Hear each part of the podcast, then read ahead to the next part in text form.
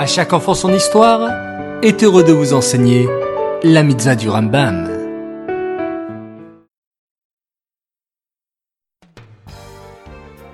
Bonjour les enfants, Boker Tov, et j'espère que tout le monde est en pleine forme.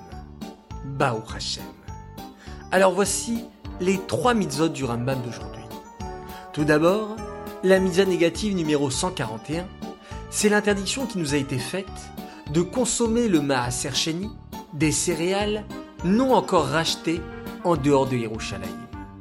La mitzvah négative numéro 142, c'est l'interdiction qui nous a été faite de consommer le maaser sheni, du vin non encore racheté hors de Yerushalayim.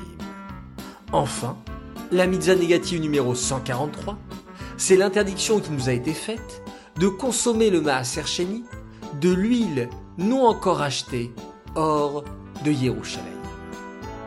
Mais comment on rachète le maaser sheni En fait, lorsqu'on avait de la récolte qui était trop importante pour l'apporter à Yerushalayim, alors on la mettait de côté et toute personne qui voulait racheter le maaser sheni, il pouvait le faire.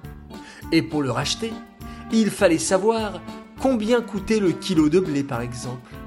S'il valait 100 grammes d'argent pour le kilo, alors la personne prenait de l'argent et disait Le blé qui est Maaser Sheni ne sera plus kadosh car la kedusha du blé sera transférée sur cet argent. Et au moment du transfert, il devra réciter la bracha suivante. Baruch ata Hashem Elokeinu melech haolam asher kideshanu bemitzvotav etzivanu al pidion maaser sheni. Après, il dépensera cet argent à Yerushalayim. Mais si quelqu'un va manger le maaser sheni chez lui, à la maison, ou s'il ne le rachète pas, alors il a transgressé un interdit de la Torah. Et le Rambam d'aujourd'hui explique que l'interdiction de manger le Maaser en dehors de Yerushalayim s'applique sur 1. la récolte, 2.